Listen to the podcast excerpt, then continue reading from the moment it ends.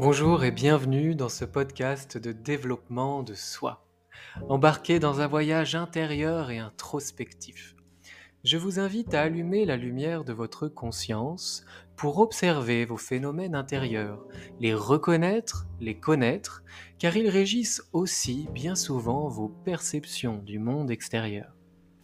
Grâce à ce travail de conscience lumineuse, passer de l'introspection à l'action, de la connaissance de soi à la réalisation de soi, en plein alignement avec qui vous êtes vraiment. Je m'appelle Romain, formateur et coach aux multiples passions et expertises, et avec mes outils variés, tels que le coaching, la programmation neurolinguistique, la sophrologie, la méditation, l'hypnose, l'équi-coaching, le reiki ou encore le bilan de compétences, je vous accompagne de manière personnalisée, sur mesure, dans votre développement personnel ou professionnel. Pour cheminer vers vos objectifs, révéler vos ressources et dépasser vos obstacles. En tant qu'ancien cavalier professionnel de saut d'obstacles, croyez-moi, ça me connaît. Retrouvez tout ce que je propose sur romainbamaison.fr. Très bonne écoute Bonjour à tous, euh, je suis ravi de vous retrouver pour cette discussion autour euh, de l'amour, de la relation à l'amour euh, et du fait d'aimer. Comment on aime lorsqu'on est adulte et comment en fait notre manière d'aimer lorsqu'on est adulte dépend de la manière dont on a aimé lorsqu'on était enfant. Je pense qu'on en a tous plus ou moins conscience à un niveau euh, différent, c'est qu'en fait, on reproduit certains schémas et dans notre rapport à l'amour, dans notre rapport à l'autre, que ça soit un amour amoureux ou amical, eh bien, il y a des habitudes, des comportements qui viennent être en fait exacerbés par les sentiments. Ce qui va être intéressant de voir euh, ici, c'est que la manière dont on va aimer l'autre va dépendre vraiment de l'héritage culturel, éducatif et du conditionnement qui a été le nôtre dans notre rapport aux autres. Ça va être aussi, euh, on le dit ici, la manière dont on a été aimé, et ça va être aussi la manière dont on a vu nos parents, notre famille s'aimer. C'est-à-dire qu'en fait, si par exemple on a grandi avec des parents qui avaient une relation de couple basée sur la peur de la trahison, eh bien il y a de grandes chances qu'en tant qu'adulte, on vive la relation avec une peur de la trahison. Là, c'est une des blessures qui, peut être transmise euh, dans l'enfance, dans la relation à l'autre. Et il y en a euh, d'autres comme l'abandon, le rejet, euh, la culpabilisation, la dévalorisation, le manque de reconnaissance, le fait aussi, par exemple, dans une fratrie, qu'on n'ait pas su trouver sa place comme les autres, en tout cas qu'on l'ait ressenti comme ça, euh, c'est quelque chose qui peut ensuite, effectivement, en tant qu'adulte, euh, se révéler dans la relation.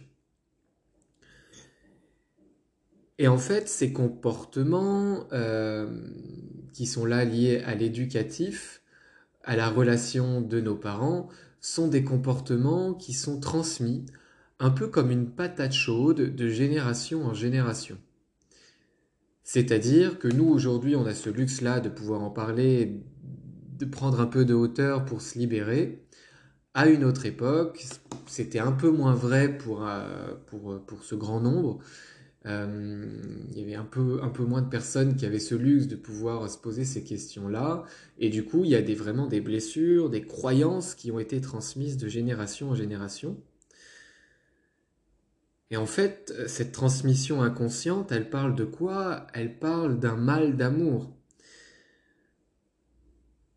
d'un besoin d'amour qui n'est pas correctement comblé et qui va être euh, transmis par les gestes, éventuellement la violence physique, par les mots, une, violence plus émotionnelle, euh, plus passive, qui est tout autant impactante.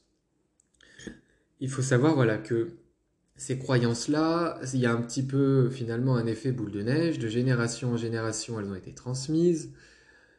On a cherché à se protéger, pour euh, maintenir euh, le cap social, pour maintenir, euh, voilà, pour se protéger en fait et évoluer dans la société, pour porter des masques, on s'est construit une carapace. Et en fait, ces croyances limitantes qui épaississent la carapace viennent nous, éloigner de notre vérité et viennent nous éloigner les uns des, des autres dans la relation. Parce qu'on va être moins vrai, moins vulnérable, et qu'on va certainement moins communiquer parce que sur la défense. Et en fait, comme dans beaucoup de choses, plutôt que d'agir sur l'autre par mes mots, pas au sens de la manipulation, mais au sens de la responsabilité de mes mots, qui rentrent en action sur l'autre, mais euh, en tant que moi, responsable de ce que je dis, de ce que je ressens, lorsqu'on est dans les croyances limitantes, dans la peur, et dans une certaine dépendance émotionnelle et une protection, autoprotection, eh bien en fait là on va plutôt être en réaction à l'autre. C'est-à-dire que c'est en fonction de l'autre que je vais réagir par un mécanisme de défense. Donc dans ma communication, si j'hérite de ces croyances-là, euh, de ce mal d'amour, eh bien je n'agis pas sur l'autre avec vérité, mais je réagis à l'autre par des défenses. Évidemment, ça c'est un processus naturel. Tous nos parents et nous en tant que parents, on fait des, erreurs, il y a des choses qu'on transmet et il y a plein de choses qu'on fait très bien. Ce qu'il faut savoir, c'est que le parent, il fait ce qu'il peut avec ce qu'il a à l'instant T. Donc en fait, là aujourd'hui, on se concentre sur euh, ce qui peut nous causer euh, du tort, du mal ou de la souffrance. Évidemment, on élude toutes les choses qui ont été euh, bien faites, qui vous ont donné de la confiance, qui vous ont permis de grandir, d'être en bonne santé et d'être équilibré, etc. Mais aujourd'hui, on s'intéresse à ce mal d'amour qui est généré par un héritage transgénérationnel, culturel, éducatif. Ce qui va être intéressant de, faire, en fait, c'est pas pas un fardeau, c'est pas quelque chose qui est euh, définitif, parce qu'il y a le chemin de la conscience. Conscientiser ce qui se passe dans notre rapport à l'amour, dans notre manière d'aimer, ça va être un premier pas pour se libérer et pour pouvoir agir différemment, pour pouvoir incarner ce que l'on a envie d'incarner dans la relation amoureuse. Euh, quand je dis amoureuse, euh, évidemment, il y a la relation amoureuse de couple et il y a aussi les relations intimes, euh, amicales et, profondes qui, qui, sont aussi remplies d'amour. Et même d'ailleurs, toutes nos interactions aux autres peuvent être et doivent être presque, je crois, remplies d'amour par nature. Évidemment, dans la, relation amoureuse, parce qu'il y a une mise à nu, dans tous les sens du terme, eh bien, il y a de la vulnérabilité et les insécurités, les émotions, les croyances sont exacerbées. La première chose, donc, ça va être de, prendre ce chemin de la conscience et d'essayer d'identifier, oui, ce qui nous a été transmis, euh, de mettre des mots là-dessus. On peut le faire de manière instinctive, on peut le faire en lisant des bouquins, on peut le faire en faisant une thérapie ou en discutant avec ses amis. Mais vraiment, voilà, la première chose, et si vous écoutez ce podcast, c'est que vous en êtes déjà là, c'est d'aller identifier en conscience ce qui se passe. Ça ne veut pas dire qu'il faut refuser l'émotion, le ressenti, parce que c'est pas parce que on arrive à voir ce qui se passe que ça ne se passe plus. Donc j'ai envie de dire que en plus de la conscience, il faut jumeler ça avec de l'acceptation. Je vois ce qui se passe, et je m'autorise à ressentir ce qui se passe. Ensuite, évidemment, il va, falloir, enfin, on peut doubler ça, et ça va se faire naturellement, d'une volonté de compréhension, d'aller creuser un petit peu plus loin euh, derrière euh, cette identification euh, intellectuelle de la blessure, de ce qui se passe, de ce qui joue, du discours mental, du flot de pensée, de ce que je ressens, où est-ce que je le ressens, est-ce que c'est plutôt dans le cœur, est-ce que c'est plutôt dans l'estomac, est-ce que c'est plutôt dans la gorge? Par exemple, si c'est dans la gorge, là, c'est parce qu'il y a des choses à dire que je ne dis pas. Si c'est dans le cœur, c'est de la tristesse, c'est lié à la compassion, est-ce qu'il y a un manque d'autocompassion, d'autoconsidération de moi? Si c'est dans le ventre, euh, ça peut être un peu plus lié au fait de oser prendre sa place, oser briller dans la relation, se sentir aussi bien que l'autre. Si c'est un peu plus bas dans le ventre, ça peut être lié à une culpabilité liée au plaisir, euh, au développement de son identité, euh, de sa masculinité ou de sa féminité. Bref, ça, ça peut être aussi intéressant d'aller voir au niveau du corps, qu'est-ce que ça signifie. Donc, cette volonté de compréhension, elle est importante en fait pour pour ouvrir le cœur et pour entrer justement en lien avec cette compassion, cette autocompassion qui va permettre en fait euh, de déconditionner ces vieux schémas.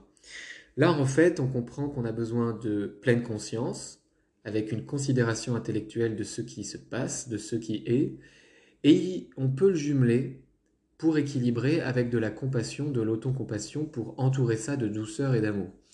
Je vous invite à écouter, si vous le souhaitez ou si ce n'est pas déjà fait, mon podcast sur les deux ailes de l'acceptation, qui sont en fait euh, conceptualisées par Tara Brach dans son livre L'acceptation radicale. Et elle explique très très bien, Tara Brach, qu'en fait, euh, la pleine conscience et la compassion vont de pair. Sinon, on est trop dans l'intellect et on guérit moins le cœur. Et s'il n'y a que de la compassion, on peut aller vers l'apitoiement, être dans la tristesse, dans, dans le cœur, mais un peu moins dans la libération qui, qui nécessite euh, de la conscience et de l'identification pour se désidentifier justement. Donc voilà, effectivement, cette volonté de compréhension, la compréhension de quoi? Eh bien, de nos vieux schémas, c'est-à-dire nos comportements, comment je réagis, quelles sont les situations qui déclenchent euh, le processus, comprendre qu'en fait ce n'est pas la situation ou l'autre qui est la cause, mais comprendre qu'il est simplement un élément déclencheur de ce qui est déjà en vous depuis l'enfance. Ça, ça permet aussi de ne pas accuser l'autre et de prendre la responsabilité de ce qu'on ressent.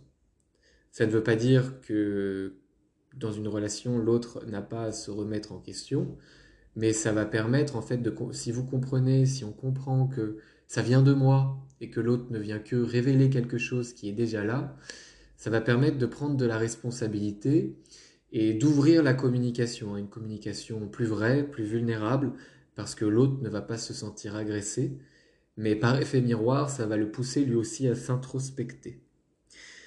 Donc les comportements, les pensées. On a je sais plus combien de pensées par jour, je crois que c'est 60 000 et on en choisit à peine 5%, euh, je crois, un truc comme ça, ou même moins, et 10% de ces pensées sont des pensées nouvelles, sinon c'est des pensées répétitives. Donc ça veut dire que le flux de pensée est quelque chose de naturel, incontrôlable, comme la respiration, comme le rythme cardiaque, mais comme la respiration et le rythme cardiaque, parfois par des exercices, par la méditation notamment, on peut aller observer ce qui se passe et choper ces pensées-là. Ça, c'est un bon exercice pour aller déconstruire des schémas et, des comportements nocifs, ou euh, même dans certaines pensées, on peut évidemment identifier des schémas et des comportements qui sont positifs, aidants, euh, on a des pensées qui sont extrêmement positives.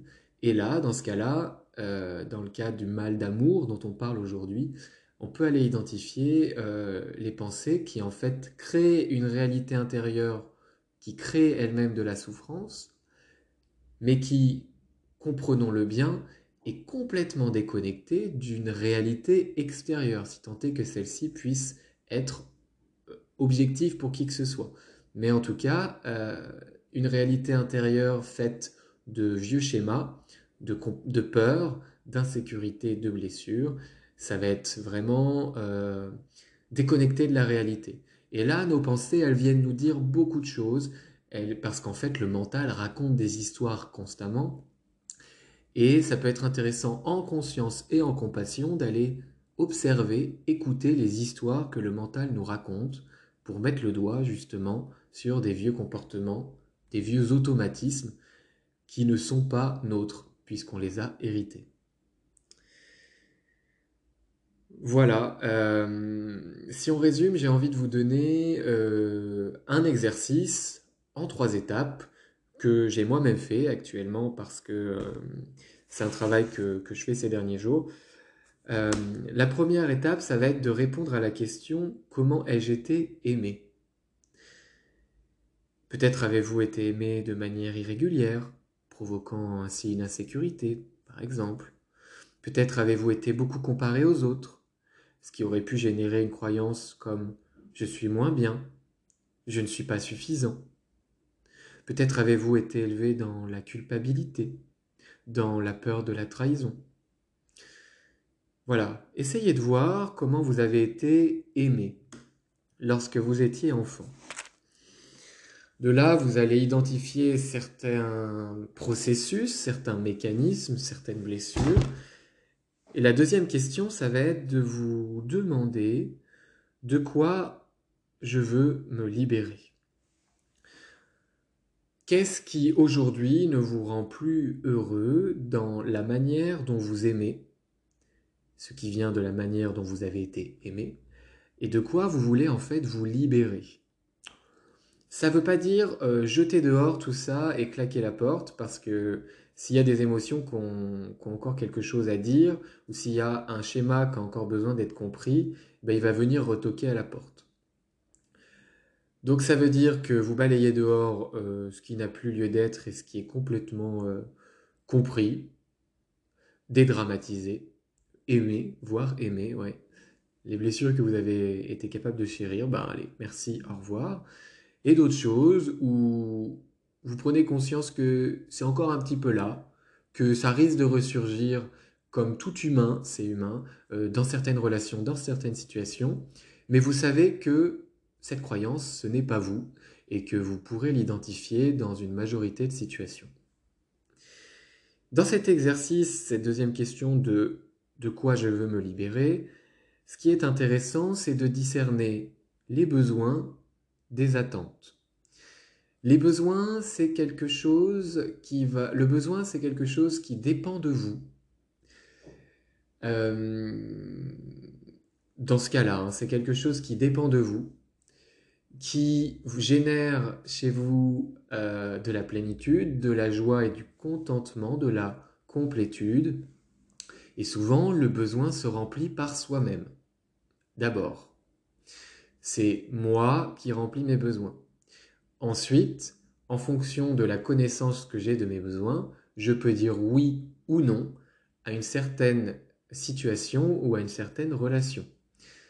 Donc c'est intéressant de creuser ces besoins et de les différencier des attentes. Les attentes génèrent généralement des émotions un peu plus vives, soit beaucoup de joie, soit beaucoup de tristesse, bien que les besoins peuvent générer aussi des, beaucoup de joie. Euh, les attentes, voilà, c'est quelque chose déjà qui ne va pas dépendre de nous. C'est quelque chose euh, qu'on va projeter sur l'autre. Les attentes sont générées par un vide, par le mal d'amour dont on parlait un peu plus tôt. Par exemple, si j'ai un besoin de sécurité, par moi-même, je vais m'organiser pour me sentir en sécurité par rapport à moi-même, pour me sentir euh, assez fort, pour connaître mes qualités, pour pouvoir me défendre, pour pouvoir euh, me trouver un toit, pour avoir un abri, euh, pour pouvoir me trouver de quoi manger. Là, c'est mon besoin d'être sécurisé et d'avoir des repères, des habitudes et tout ce qu'il me faut pour vivre. Une attente, ça serait d'attendre, d'exiger que l'autre viennent me donner mes qualités, me rassurer, me défendre, euh, me donner à manger et me donner un toit. Ça, c'est des attentes. Donc voilà, c'est intéressant d'identifier les besoins que vous avez, peut-être pour les creuser. Euh, ça permet de dire oui ou non à des situations et de s'affirmer en fait. en prenant la responsabilité de ce que l'on est, de ce que l'on a envie.